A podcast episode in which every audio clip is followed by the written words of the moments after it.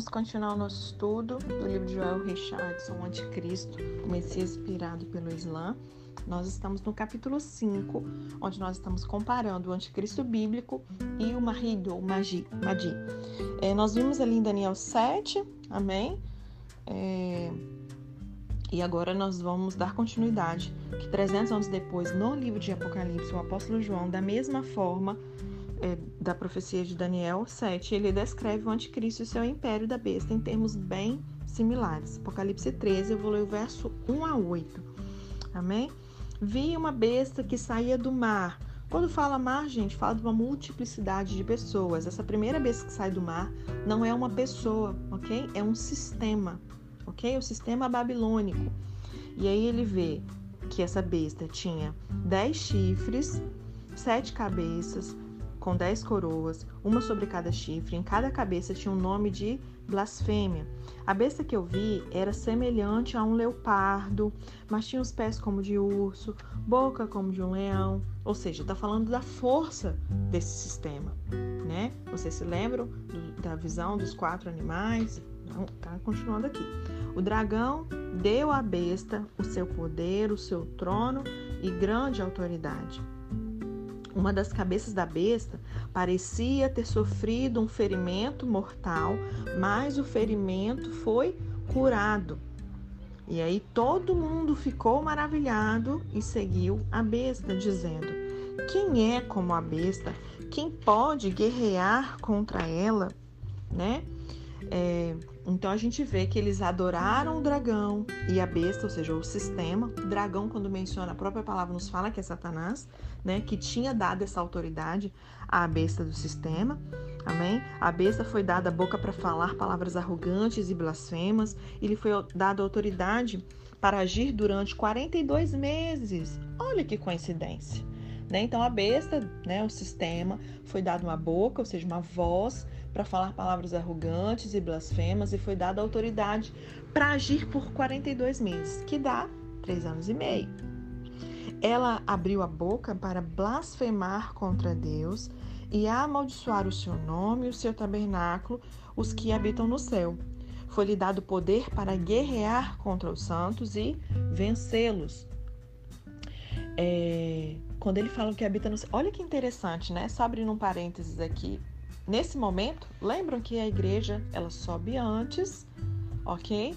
E aí começa a, o anticristo a ser é, a sua obra, né? Então, quando ele, ele vai difamar a Deus, vai difamar o tabernáculo e vai difamar os que habitam nos céus. Ele está falando de quem, gente? De nós. Nós já estamos lá, né? E aí vai ser dado o poder para ele guerrear contra os santos. Aí, quem é esses santos? Nesse caso, não somos nós. Por quê? Porque nós já estamos nos céus ok? Ele está falando aqui dos judeus. É, continuando. Foi-lhe dada autoridade sobre toda tribo, povo, língua e nação. Todos os habitantes da terra adorarão a besta, a saber, todos aqueles que não tiveram os seus nomes escritos no livro da vida do Cordeiro, que foi morto desde a criação do mundo. Enquanto a linguagem simbólica aqui é bem densa, né? Se nós entendemos o uso, o uso bíblico de particulares termos simbólicos, então o quadro, na verdade, ele fica bem claro. Essa besta novamente se refere ao anticristo, que é um rei sobre o império de dez nações. Os chifres representam autoridade e poder. Dez chifres falam tanto de um grau de extremo alto, né, de, de autoridade, quanto o número de nações, reis que se unir, reunirão ali para formar o reino da besta. O dragão que dá à besta, né, a sua, sua autoridade é Satanás, né? Vamos ler aqui o verso 25 de Daniel, na verdade, Satanás ele é frequentemente citado na Bíblia como um dragão, né? Ou uma serpente. E o impacto global desse império bestial ele é esclarecido pela frase: Foi-lhe dada autoridade sobre toda tribo, povo, língua e nação. Nós vemos aqui que a questão específica que o povo da terra pergunta é: quem é como a besta? Quem pode guerrear contra ela? Parece que para os que estão na terra, que a besta é absolutamente impossível de desafiar. E novamente a gente vê o mesmo período de tempo específico que foi dado à besta para perseguir o povo de Deus de 42 meses. 42 meses são 3 anos e meio. E esse período, nesse mesmo período de tempo que foi dado previamente naquela passagem de Daniel é, 25, né? Que nós lemos: E proferirá palavras contra o Altíssimo, destruirá os santos do Altíssimo, cuidará de mudar os tempos e a lei. Eles serão entregues por sua mão por um tempo, e tempos e metade de um tempo, que, que corresponde a três anos e meio, que corresponde a 42 meses. Amém? E assim nós vemos que as profecias da Bíblia sobre o anticristo dizem que ele será um líder político e militar cujo poder será incomparável por nenhum outro líder mundial da história. E aí agora, ok, vimos sobre o anticristo na Bíblia. Agora vamos falar sobre o Mahdi ou Mahdi como um líder mundial. É, como nós temos visto nas tradições islâmicas e dos estudiosos muçulmanos, o Mahdi ou Mahdi, como o anticristo, ele é também profetizado para ser um líder mundial, político e militar, sem paralelos como nenhum outro através da história. O Mahdi ele é dito para lutar contra as forças do mal, para liderar uma revolução mundial iniciar uma nova ordem mundial baseada na justiça, retidão e virtude. Nesse momento, de acordo com a tradição islâmica, o Mahdi ele é dito para presidir sobre a terra toda como o último califa do Islã.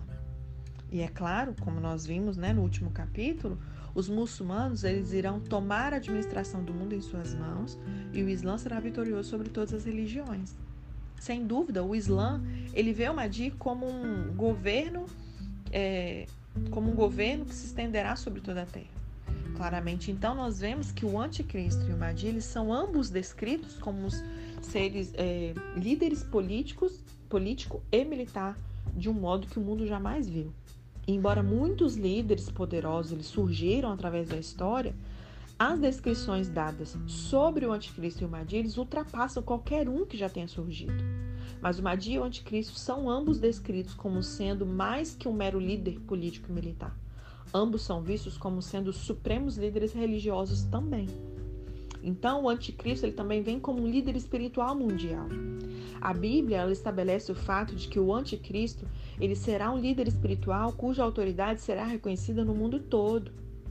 E após examinar o papel do anticristo como um líder religioso universal, muitos professores de profecias bíblicas, eles falaram sobre a chegada da religião mundial única. OK? Ou, entre aspas, a falsa igreja que o anticristo criaria e aplicaria sobre toda a terra. Esse conceito de uma iminente religião mundial dominante é, e inspirada de forma demoníaca, ela chegou parcialmente por causa das frequentes referências à adoração que é associada ao anticristo através da escritura. No livro de Apocalipse, nós lemos que o anticristo irá ao mesmo tempo inspirar e exigir adoração. E esta adoração será dirigida a Satanás, a quem se refere como dragão, né? E ao anticristo, a quem se refere como a besta.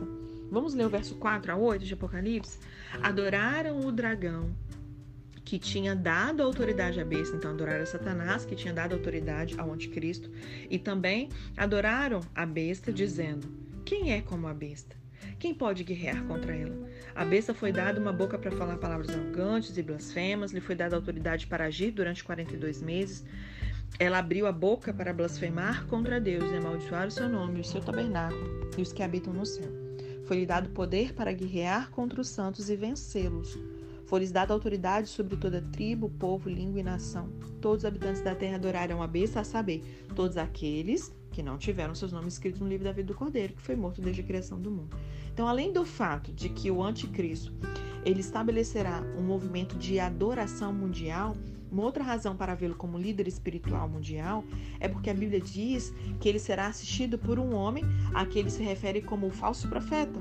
Né? É claro, o, o próprio título, né, falso profeta, assume uma natureza religiosa desse homem, já que fala de profeta. Né? E um dos papéis principais é especificamente realizar sinais e maravilhas. Eu costumo brincar de que é o marketing dele, né? É aquele que vai fazer os sinais e maravilhas enganando, é, que ajudarão a persuadir os habitantes da terra e adorar o anticristo e a besta. Verso 20 de Apocalipse 19 diz assim: Mas a besta foi presa e com ela o falso profeta que havia realizado os sinais miraculosos em nome dela. Então fica claro aqui, né? A Bíblia ela ensina que o anticristo será um líder de um movimento de adoração religiosa mundial que tentará substituir e usurpar a adoração do Deus da Bíblia. E essa adoração, ela será direcionada sobre ele mesmo e a Satanás, o espírito invisível, o provocador e manipulador de marionetes que motiva, dá poder e autoridade ao anticristo para cumprir essa sua tarefa mundial. Vamos falar do Mahdi como um líder espiritual mundial, né? Da mesma forma, é, é quase desnecessário dizer o Mahdi do Islã ele será também o líder de um movimento de adoração mundial. Será um movimento de adoração que procurará fazer com que qualquer um que pratique qualquer religião além do Islã a renunciar à sua fé e adorar Allah, que é o Deus do, do Islã.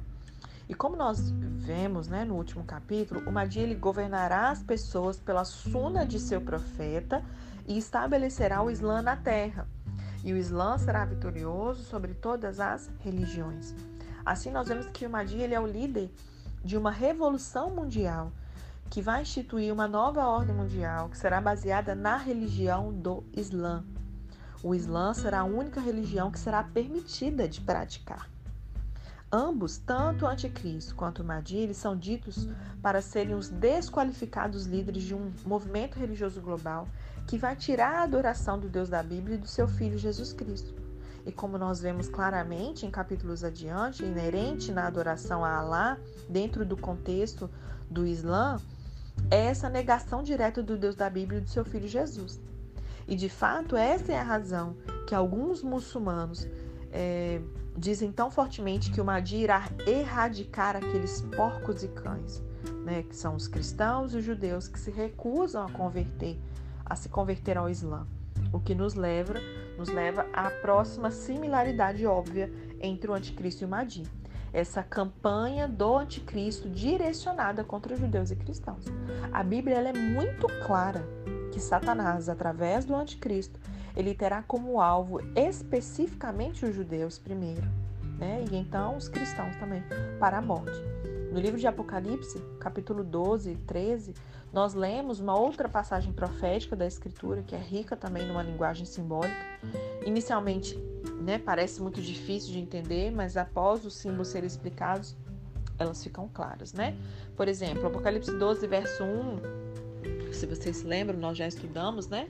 sobre isso, diz: Apareceu no céu um sinal extraordinário, uma mulher vestida do sol, com a lua debaixo dos seus pés, é, uma coroa de duas estrelas sobre a sua cabeça. Então, essa mulher aqui, simbolicamente pintada aqui, é a família ou a nação de Israel, o povo judeu, né? Nós vemos que ela é coroada com 12 estrelas, isso representa os 12 filhos de Israel, que se tornam as 12 tribos, que formam essa família ou a própria nação de Israel que você pode conferir lá em Gênesis 35, verso 23 a 26. E ainda no capítulo 12, verso 2 a 5 diz assim: Ela está grávida e gritava de dor, pois estava para dar à luz. Então apareceu no céu outro sinal, um enorme dragão vermelho com sete cabeças e dez chifres, tendo sobre as cabeças sete coroas. Sua cauda arrastou consigo um terço das estrelas do céu, lançando-os na terra. O dragão colocou-se diante da mulher que estava para dar à luz, para devorar o seu filho no momento em que nascesse. Ela deu à luz a um filho, um homem que governará todas as nações com cetro de ferro. Seu filho foi arrebatado para junto de Deus e de seu trono. Então essa mulher, Israel, engravida e dá à luz a um filho, um homem que governará todas as nações com cetro de ferro. Isso aqui, obviamente, é uma clara referência a Jesus, o Messias judeu, que você pode conferir lá em Salmos, no capítulo 2, verso 9. E o dragão mencionado aqui, ele é identificado no versículo 9 como a antiga serpente, chamada Diabo ou Satanás, que engana todo mundo. E nós vemos que Satanás ele deseja matar Jesus, mas ao invés disso, Jesus ele é arrebatado para junto de Deus, seu trono. E essa referência à ascensão de Jesus ao céu após a ressurreição, né? Está lá em Atos 1, verso 8. E após isso, verso eu vou ler aqui o verso 9, 13, 14 e 17 de Apocalipse 12, tá? É, deixa eu só abrir a porta para o nosso gatinho que está querendo participar do nosso estudo para variar. Porque ele é assim, né, gente? Vem, lindeza. o grande dragão foi lançado fora Ele é a antiga serpente chamada Diabo ou Satanás, que engana o mundo todo. Ele e os seus anjos foram lançados à terra. Quando o dragão viu que havia sido lançado à terra, começou a perseguir a mulher que dera à luz um menino. Foram dadas à mulher as duas asas da grande águia para que ela pudesse voar para o lugar que lhe havia sido preparado no deserto, onde seria sustentada durante um tempo, tempos e meio tempo, mais uma vez, né? Que é a mesma coisa que 42 meses e a mesma coisa que 3 anos e meio. Só abrindo parênteses, né? Porque o anticristo, no meio, são sete anos, na metade, três anos e meio, metade de sete, três e meio, né? Ele quebra esse acordo com Israel e começa a persegui-los, né? E eles fogem para o deserto. É, o dragão irou-se contra a mulher e saiu para guerrear contra o restante da sua descendência, os que obedecem aos mandamentos de Deus e se mantêm fiéis ao testemunho de Jesus. Nós vemos aqui que Satanás irou-se contra a mulher e saiu para guerrear contra o restante da sua descendência, os que obedecem os mandamentos de Deus e se mantêm fiéis ao testemunho de Jesus. Essa é a única passagem que faz uma referência específica a Satanás alvejando diretamente judeus e cristãos ao mesmo tempo. E nós sabemos que essa passagem fala especificamente do fim dos tempos, porque menciona aqui duas vezes o período de três anos e meio, né? Que algumas é, algumas passagens vai estar escrito um tempo, tempos e meio tempo, ou 42 semanas, ou vai estar escrito também 1260 dias. OK? Que o anticristo ele vai ter essa autoridade para guerrear contra os santos. Apocalipse 13, versos 5 a 7 diz: A besta foi dada uma boca para falar palavras arrogantes e blasfemas e lhe foi dada autoridade para agir durante 42 meses. Ela abriu a boca para blasfemar, blasfemar contra Deus e amaldiçoar o seu nome e o seu tabernáculo e os que habitam no céu. Foi-lhe dado poder para guerrear contra os santos e vencê-los. Foi-lhe dado autoridade sobre toda tribo, povo, língua e nação. O profeta Daniel, ele também viu o anticristo, né? Que, que ele teria essa autoridade de travar uma guerra bem sucedida contra os santos. Santos aqui também é traduzido como os sagrados em algumas traduções e fala primariamente aqui sobre os verdadeiros seguidores, né, de Jesus que conhecem e servem esse único verdadeiro Deus. Daniel 7:25 diz: Ele falará contra o Altíssimo, oprimirá os santos, os seus santos e tentará mudar os tempos e as leis. Os santos serão entregues nas mãos dele por um tempo, tempos e meio tempo. E aqui novamente nós vemos essa referência é, de três anos e meio, né, que o anticristo irá perseguir aqueles que o resistem ou que resistirem. A Bíblia, ela é clara então, né, é, que o anticristo irá especificamente alvejar aqueles que resistirem às suas tentativas de estabelecer a sua religião por toda a terra do livro de Apocalipse, como também no profeta Daniel, nós vemos que os dois grupos de Satanás mais se ira são contra os judeus e cristãos. E a gente vai ver a campanha né, do Mahdi direcionada contra os judeus e cristãos. De uma forma bem interessante, a tradição islâmica ela fala muito desse chamado especial do Mahdi para converter cristãos e judeus ao Islã, enquanto fala muito pouco especificamente de conversões de outras religiões. Porque não tem só né, o cristianismo e o judaísmo aí. E as outras? Ele não menciona sobre isso. Parece que converter cristãos e judeus ao Islã será o primeiro impulso evangelístico, se assim a gente pode dizer, do Mahdi. E a citação que eu vou falar para vocês aqui do Ayatollah Ibrahim Amini, ele claramente ele articula essa visão. Ele diz assim: o Mahdi oferecerá a religião do Islã aos judeus e cristãos. Se eles aceitarem, serão poupados. Se não, serão mortos. E é claro que nós não podemos esquecer a infame Hadith, que tem se tornado a favorita de muitos muçulmanos antissemitas.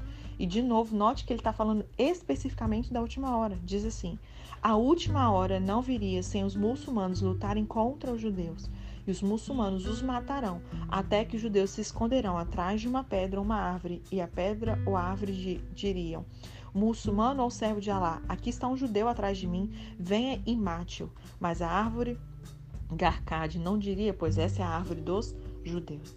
E após comentar essa hadith em particular, muitos autores muçulmanos, eles serão rápidos em apontar o bem interessante fato dessa árvore específica que eles falam aqui, que é aparentemente árvore bucho, é hoje em dia ela plantada abundantemente por judeus em Israel. Isso, é claro, corresponde a outra similaridade bem específica entre o anticristo bíblico e o Madi. É, falando agora sobre um ataque militar contra Israel e o estabelecimento do Monte do Templo como a sede de, da autoridade. A Bíblia ensina que o anticristo, com a sua coalizão multinacional, ela vai atacar Israel e especificamente Jerusalém para conquistá-lo. Olha o que diz o profeta Zacarias no capítulo 14, no verso 2. Reunirei todos os povos para lutarem contra Jerusalém. A cidade será conquistada, as casas saqueadas e as mulheres violentadas. Metade da, da população será levada para o exílio, mas o restante do povo não será tirado da cidade. Também profeta Ezequiel, capítulo 38, verso 9 a 12, diz assim: Você, Gog, o nome dado por Ezequiel ao anticristo, né? E todas as suas tropas e as muitas nações com você subirão, avançando como uma tempestade. Você será como uma nuvem cobrindo a terra. Assim diz o soberano Senhor: naquele dia virão pensamentos à sua cabeça e você maquinará um plano maligno. Você dirá: Invadirei uma terra de povoados, atacarei um povo pacífico e de que nada suspeita, onde todos moram em cidades sem muros, sem portas, sem trancas. Despojarei, saquearei e voltarei a minha mão contra as ruínas erguidas e contra o povo, israelitas, ajuntado de entre as nações, rico em gado e em bens que vivem no centro do mundo. De acordo com a Bíblia, após esse ataque, o anticristo irá especificamente estabelecer o seu trono no templo de Deus. O apóstolo Paulo ele explica isso claramente na sua segunda epístola é, aos Tessalonicenses, no capítulo 2, no verso 4, ele diz: Este se opõe e se exalta acima de tudo que se chama Deus ou é objeto de adoração, a ponto de se assentar no santuário de Deus, proclamando que ele mesmo é Deus. O local do templo judaico, ele sempre foi no Monte Moriá em Jerusalém. Hoje, o templo que uma vez esteve no Monte Moriá, ele não existe. Ele foi destruído, né? Lá em 70 depois de Cristo, lembram pelo imperador romano Tito, de acordo com a profecia que Jesus tinha dito lá em Mateus 14, é, Mateus 24, desculpa. Mateus 24, verso 1 e 2 diz assim: Jesus saiu do templo enquanto caminhava. Seus discípulos se aproximaram dele para mostrar as construções do templo e Jesus disse assim: Vocês estão vendo tudo isso? perguntou ele. Eu lhes garanto que não ficará aqui pedra sobre pedra, serão todas derrubadas. Hoje, o Monte Moriá, algumas vezes chamado de Monte do Templo, ou em árabe como Aram ash-Sharif, ele é o local de duas mesquitas e ele é considerado como o terceiro local mais sagrado do Islã. Há uma especulação interminável sobre o Monte do Templo, relativo a questões como exatamente onde era localizado o templo judaico no monte, ou se haverá ou não um templo judaico reconstruído no futuro. Baseado nesse versículo acima, né, do apóstolo Paulo em 2 Tessalonicenses, certamente parece indicar de que de fato haverá um templo judaico reconstruído em Jerusalém. Né? O apóstolo Paulo ele diz que o anticristo irá estabelecer no templo de Deus ou mais literalmente, ele tomará seu assento no templo de Deus. Isso não se refere tanto a um assento literal, mas de tomar uma posição de autoridade. E assim nós vemos que o anticristo, ele fará do Monte Moriá, mais especificamente do templo judaico reconstruído, o local específico do seu governo. E Jesus avisou sobre esse evento dois mil anos atrás, se referindo ao anticristo, né, se estabelecendo no templo judaico e aos eventos que ocorrerão imediatamente em seguida. Olha o que Jesus diz lá em Mateus 24, verso 15 a 22 diz assim: Assim, quando vocês virem a abominação que causa desolação, do qual falou o profeta Daniel, se referindo ao anticristo, né? No lugar santo, quem lê entenda. Então, os que estiverem na Judéia fujam para os montes. Quem estiver no telhado de sua casa, não desça para tirar coisa alguma dela. Quem estiver no campo, não volte para pegar seu manto. Como serão terríveis aqueles dias para as grávidas, para as que estiverem amamentando. Orem para que a fuga de vocês não aconteça no inverno, nem no sábado, porque haverá então grande tribulação, como nunca houve desde o princípio do mundo até agora, nem jamais haverá. Se aqueles dias não fossem abreviados, ninguém sobreviveria, sobreviveria. Mas por causa dos eleitos, aqueles dias serão abreviados. Aqui nós vemos Jesus se referindo a essa ocupação do templo pelo anticristo como a abominação que causa desolação. A desolação é uma referência ao caos e essa severa perseguição contra os judeus e cristãos que irão seguir imediatamente quando essa verdadeira identidade do anticristo for revelada. E após a sua campanha militar contra Jerusalém, o anticristo ele irá construir a sua base de autoridade, o próprio monte do templo. E nesse tempo, é claro que os sentimentos malévolos do anticristo contra Israel serão plenamente manifestos. Tanto que Jesus avisa os habitantes de Jerusalém para fugir direto para as montanhas. E aí eu queria falar para finalizar, deixa eu ver aqui, é, sobre o ataque do Mahdi a Jerusalém, né, esse estabelecimento do Califado Islâmico de Jerusalém. Da mesma forma é, que o anticristo aqui, né, descrito na nossa Bíblia e tudo mais, o Mahdi ele é dito para atacar Jerusalém e reconquistá-la para o Islã, para que o governo islâmico sobre a terra seja estabelecido a partir de Jerusalém. Olha o que diz: Exércitos carregando bandeiras negras virão de Curaçã, que é Irã, nenhum poder será capaz de pará-los, e eles irão finalmente alcançar ela, que é a cúpula da rocha em Jerusalém, né? Onde levantarão as suas bandeiras. Jerusalém será um local do bem encaminhado califado e o centro do governo islâmico, que será encabeçado pelo imã al-Mahdi. Além disso, como nós é, acabamos de ver nessa sessão acima, o Mahdi ele não terminará sua campanha em Jerusalém de maneira pacífica, né? Para os judeus, a versão islâmica dos últimos dias termina com os poucos últimos judeus se escondendo atrás de pedras ou árvores da espada do Islã. A campanha militar contra Jerusalém e o estabelecimento do califado islâmico lá da mesma forma, não resultarão em um governo benevolente sobre os judeus pelo Mahdi. Pelo que nós já vimos, a última situação acima, ela continua assim: isto irá abolir a liderança dos judeus e colocará um fim à dominação dos satãs que cospem o mal nas pessoas e causam corrupção na terra.